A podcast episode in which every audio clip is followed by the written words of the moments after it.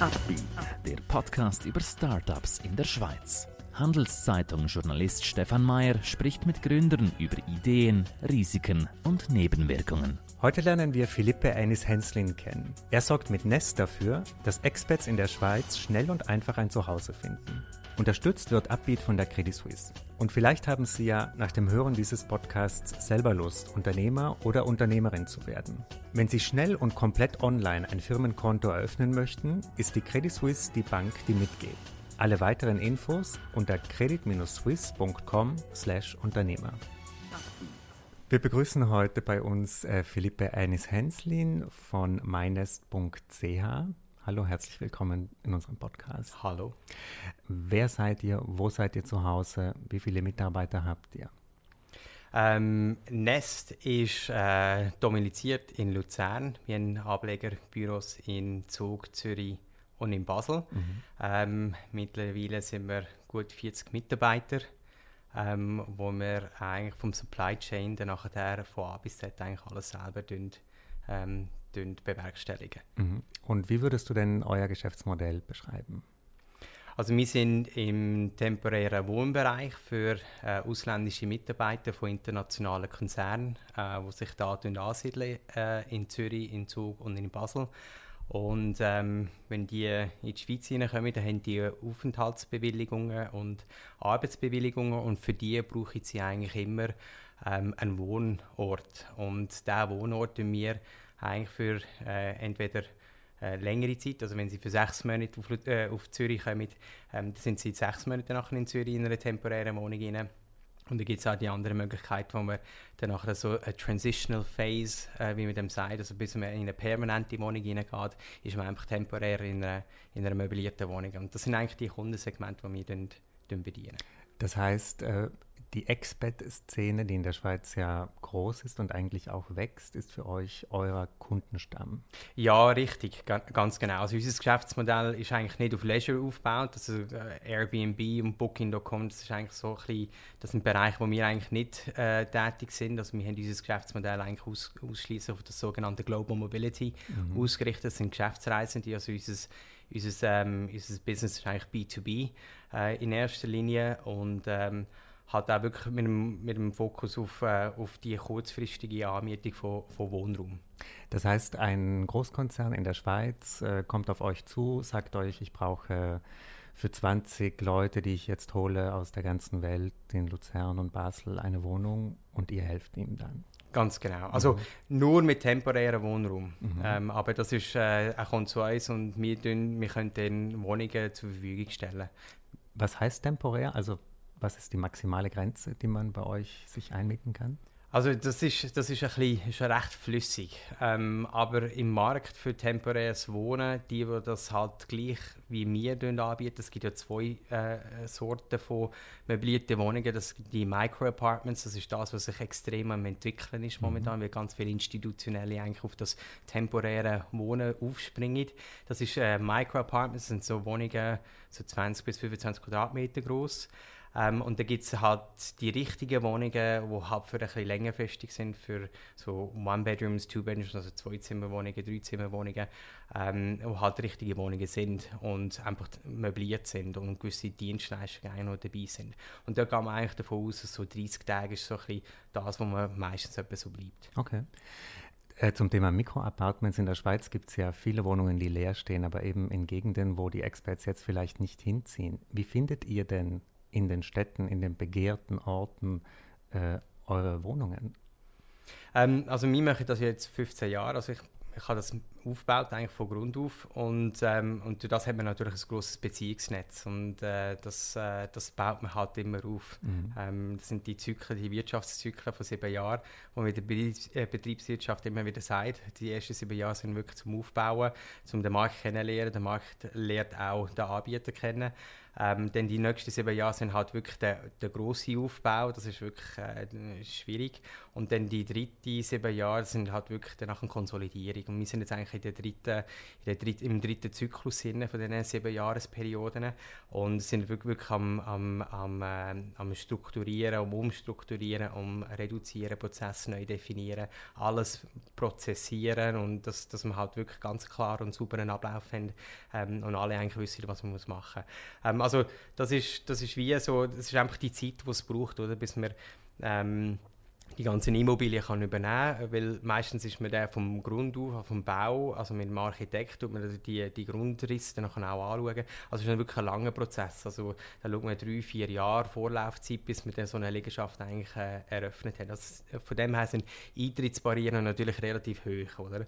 Ähm, es gibt jetzt eben die Entwicklung von diesen Micro-Apartments und das sind, die nehmen ja nicht Wohnraum weg, weil die meisten sind irgendwie Gewerbeobjekte, die dann nachher umgewandelt werden, die Micro-Apartments oder dann nachher ähm, oder ein neues Land, das gekauft wird und dann nachher dort ein ganz neues äh, Gebäude auch ähm, darauf gebaut wird. Und das ist jetzt gerade äh, in Zürich Nord, dort entstehen ja 2.000 bis 3.000 neue so Micro-Apartments. Aber das beunruhigt mich eigentlich weniger, weil das sind halt wirklich die für so Leisure.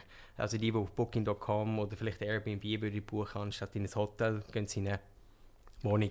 Und damit habt ihr gar nichts zu tun. Also wenn ein Tourist Nein. sich bei euch einmieten will, das geht nicht. Äh, es geht schon. Ähm, äh, es, es geht schon. Aber wir machen es eigentlich nicht, wenn wir halt wirklich auf dem B2B sind. Mhm. Also wir fokussieren uns wirklich auf das und, und, ähm, und wollen nicht in dem, eigentlich in der Hotellerie mischen. Oder? Weil das ist auch, das ist auch ein Steuersubstrat, das dann nachher wenn Airbnb im Spiel ist, ist ein Steuersubstrat, das eigentlich dem Staat verloren geht, mhm. weil, ähm, weil, ähm, weil ein Privater würde die Einnahmen von Airbnb vielleicht nicht versteuern würde es nur in den Sack hin und würde vielleicht mehr in die Ferien gehen oder so.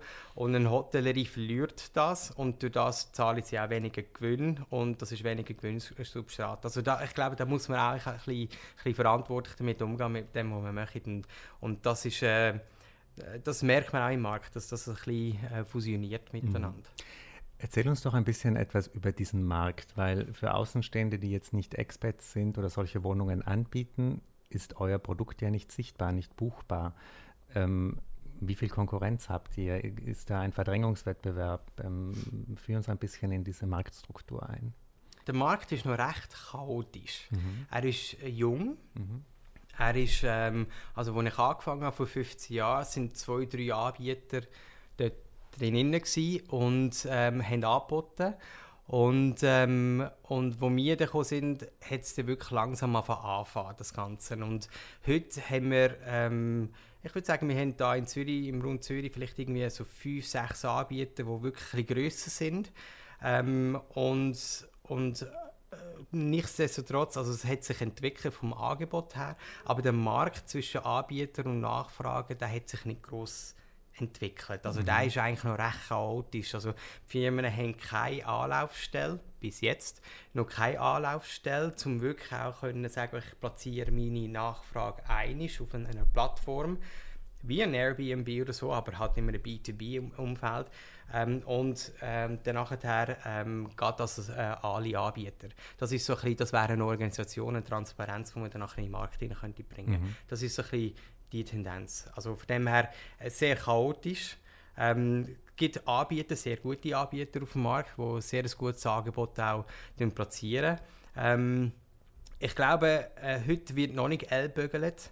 Ähm, ich kann mir aber vorstellen, wenn sich das Angebot so weiterentwickelt, wie es sich aktuell weiterentwickelt, ähm, dann wird das un unausweichlich sein. Mhm. Wie bereitest du dich oder wie bereitet ihr euch darauf vor, wenn es anfängt, tough zu werden?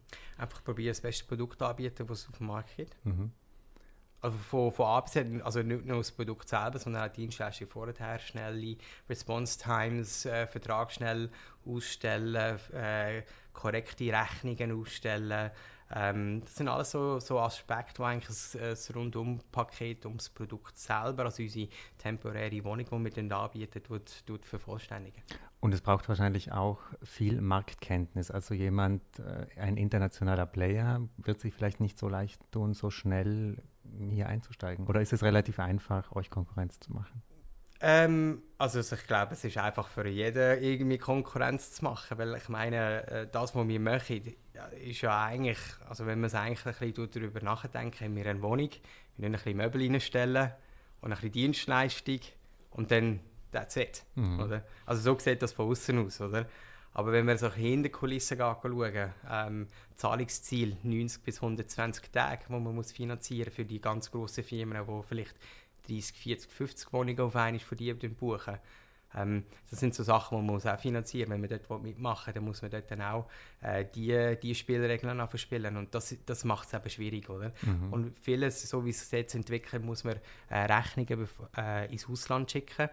Ähm, und dann muss man dort gewisse, gewisse ähm, Formalitäten können überwinden und erledigen. Also es ist nicht so einfach, wie es dann wirklich also wie es dann nachher, also das Produkt selber ist super einfach, aber mhm. ein Notfalltelefon zum Beispiel 24/7 müssen wir erreichbar sein für unsere Gäste und das muss man auch organisieren und das kostet alles Geld, das kostet Zeit, das kostet ähm, ja, Zeit, um das überhaupt zu entwickeln. Also ihr habt ja auch so irgendwie eine Art, ihr seid ja auch ein bisschen ein Guide, oder, für diese Experts. Also ich habe auf eurer Webseite gesehen, ihr habt Tipps, ähm, was man in Luzern machen kann, was man in Zürich machen kann.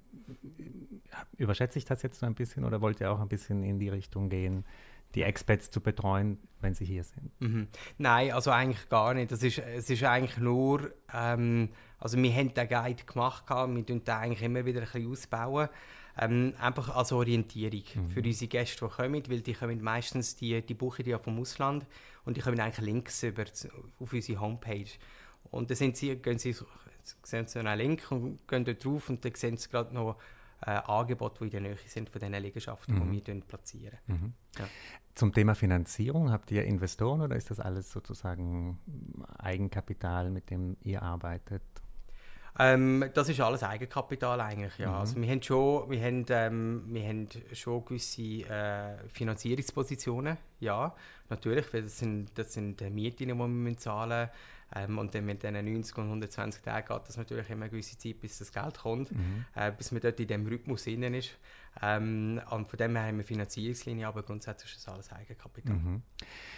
Wie würdest du denn jetzt die Stimmung im Unternehmen beschreiben? Du hast gesagt, ihr seid schon ein bisschen älter. Habt ihr noch so ein bisschen einen Startup-Spirit? Ähm, wie ist denn die Stimmung bei den Mitarbeitern? Ist, hat, das, hat sich da schon so ein bisschen eine Corporate-Kultur eingeschlichen oder wie würdest du das beschreiben? Äh, nein, gar, gar nicht Corporate-Kultur. Also dort äh, recht Guerilla-mässig. Also wir haben natürlich zwei Bereiche. Ähm, wir haben äh, Nest Temporary, wo eigentlich das ganze temporäre Wohnen betreuen, vor allem die Vertragsseite, Offerierungsseite, äh, Business Development Seite. Und dann haben wir eigentlich eine zweite Firma, Nest Sparkles. Ähm, und das ist eigentlich so ein Facility Service. Oder? Und das ist alles, was die Hosts, die in diesen Märkten draussen operieren, ähm, ganze Reinigungsteams, die dort draussen sind, die dann nachher ähm, äh, die, die, die Leistung eigentlich tun, tun vollbringen und schauen, dass die Wohnungen in einem guten Zustand sind. Mhm. Ja. Wie würdest du denn deinen Führungsstil beschreiben? Wie bist du denn als Chef? Chaotisch. Auch Guerilla-mäßig oder wie? Ja, absolut. Nein, sehr chaotisch. Ja. Ich mhm. glaube, ähm, also ich probiere die, Firma ähm, ja, strukturiert aufzubauen, aber ich, nein, es ist wirklich chaotisch, weil ähm, wir sind Global Mobility ist halt ein, ein, ein, ein Markt, ein, wo die Nachfragen sehr dynamisch sind. Mhm. Also es, es, wechselt sehr schnell, je nachdem, ob es Visa kommt oder nicht, ob man das bekommt oder nicht. Ähm, manchmal gibt es Auslandeinsätze, wo sie plötzlich gehen müssen und dann kommen sie gleich nicht äh, auf Zürich. Und man muss sehr dynamisch sein. Mhm. Ich glaube, ähm, wenn man ein Angebot platzieren in einem dynamischen Nachfragemarkt, dann muss man eigentlich auch sehr dynamisch als Anbieter danach können dem gegenüberstehen, dass mhm. man die äh, Balance auch bekommt, oder? Dass man auch auf Augenhöhe etwas einem Kunden kann, kann sagen ähm, weil es halt auf Augenhöhe passiert, oder? Wenn, wenn das nicht auf Augenhöhe passiert, dann nachher ist einfach der Missbalance, wo, wo, wo halt immer so eine komische Situation gibt.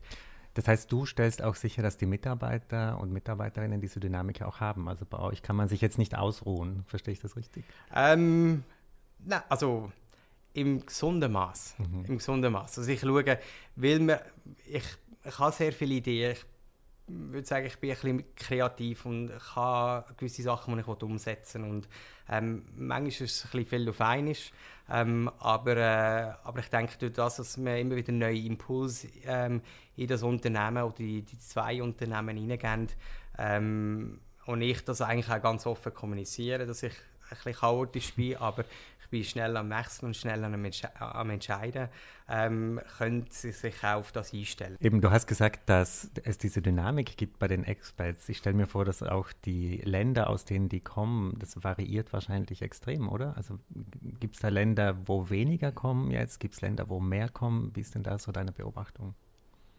Ähm, kann ich nicht sagen, kann ich nicht sagen. Und das ist auch, das ist völlig, das ist völlig abhängig eigentlich anhand von den Firmen, die eigentlich da die globale oder europäische Zentrale aufbauen. Und die tun ja die tun ja die Zentrale die äh, aufbauen, damit sie so an einem zentralen Punkt können eine Strategie definieren können wo eigentlich all die Aspekte von diesen globalen Märkten, die sie betreuen, beinhalten. Mhm. Das kommt zusammen, dort sie die Strategie definieren, wo so ein die Global Inputs hat und danach wird das eigentlich besprochen und danach gibt es das Push-Out. Mhm. Das heißt, es gibt eine ständige Kommunikation zwischen der Zentrale und den Field Offices in diesen Märkten, die global verteilt sind. Mhm. Und das ist, das ist einfach der Austausch, das ist Global Mobility, das sind die Expats. Wobei Expats gibt es eigentlich in dieser Terminologie heute nicht mehr. Wie nennt man die heute? Äh, ausländische Mitarbeiter. So. Internationale Mitarbeiter. Was, was so ist Sachen. der Unterschied?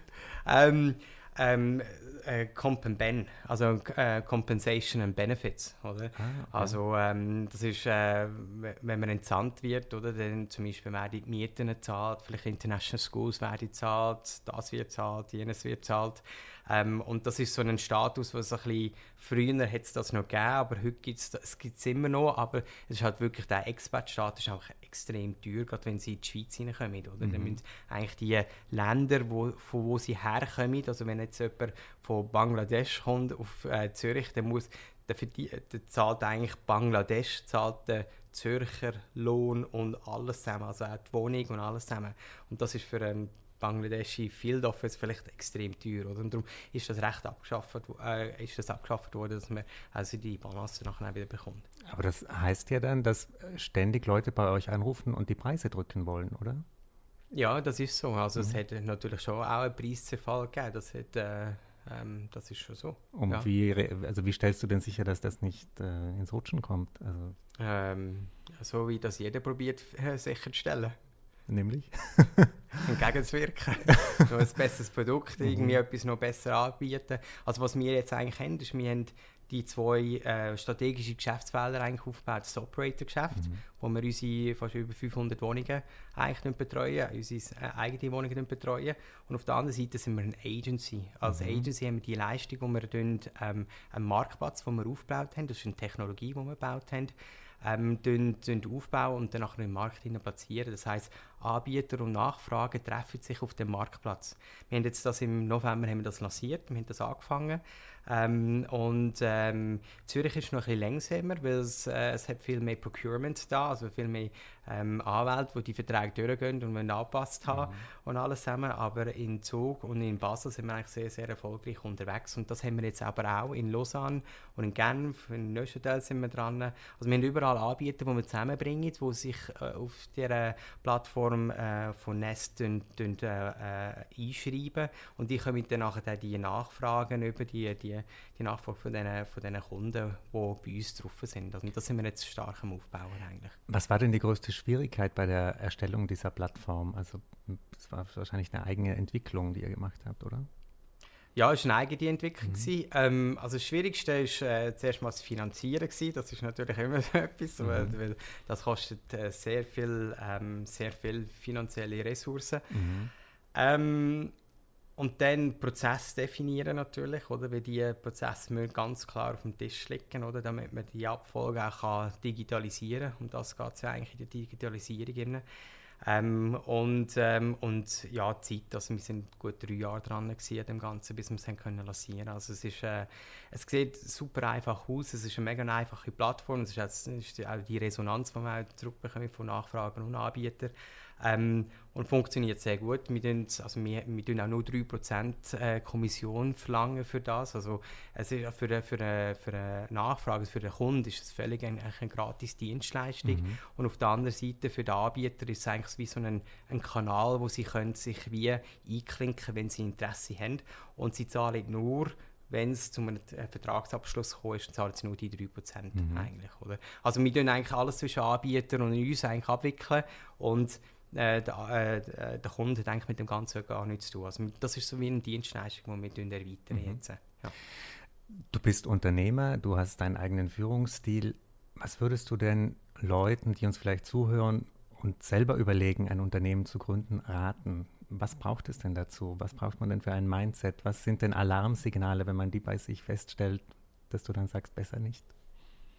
Ja, das muss jeder selber herausfinden. Also es ist äh, kein Zuckerschlecken. Also ich habe schon ein paar andere so ein Ventures äh, bin ich eingegangen, ähm, wo interessant sind und sehr vielversprechend sind. Aber es ist dann nachher genau an dem Punkt, ist dann nachher der hat es gefällt, weil ähm, man hat immer das Gefühl, ja, dass das Standard, ähm, ja, jetzt bist du Unternehmer, jetzt bist du dein eigener Chef. Super. Mhm. du musst auch schauen, dass die Kohle reinkommt, oder? Mhm.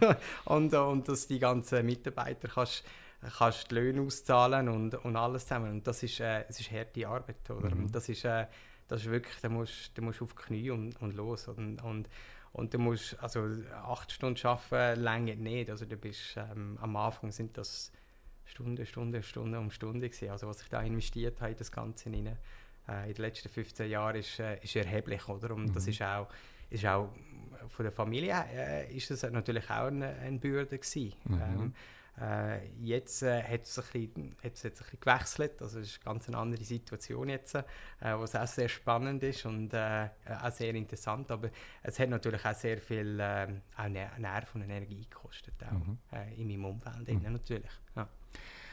Vielen Dank für deinen Besuch heute bei uns. Sehr gerne, danke. Ein Podcast der Handelszeitung.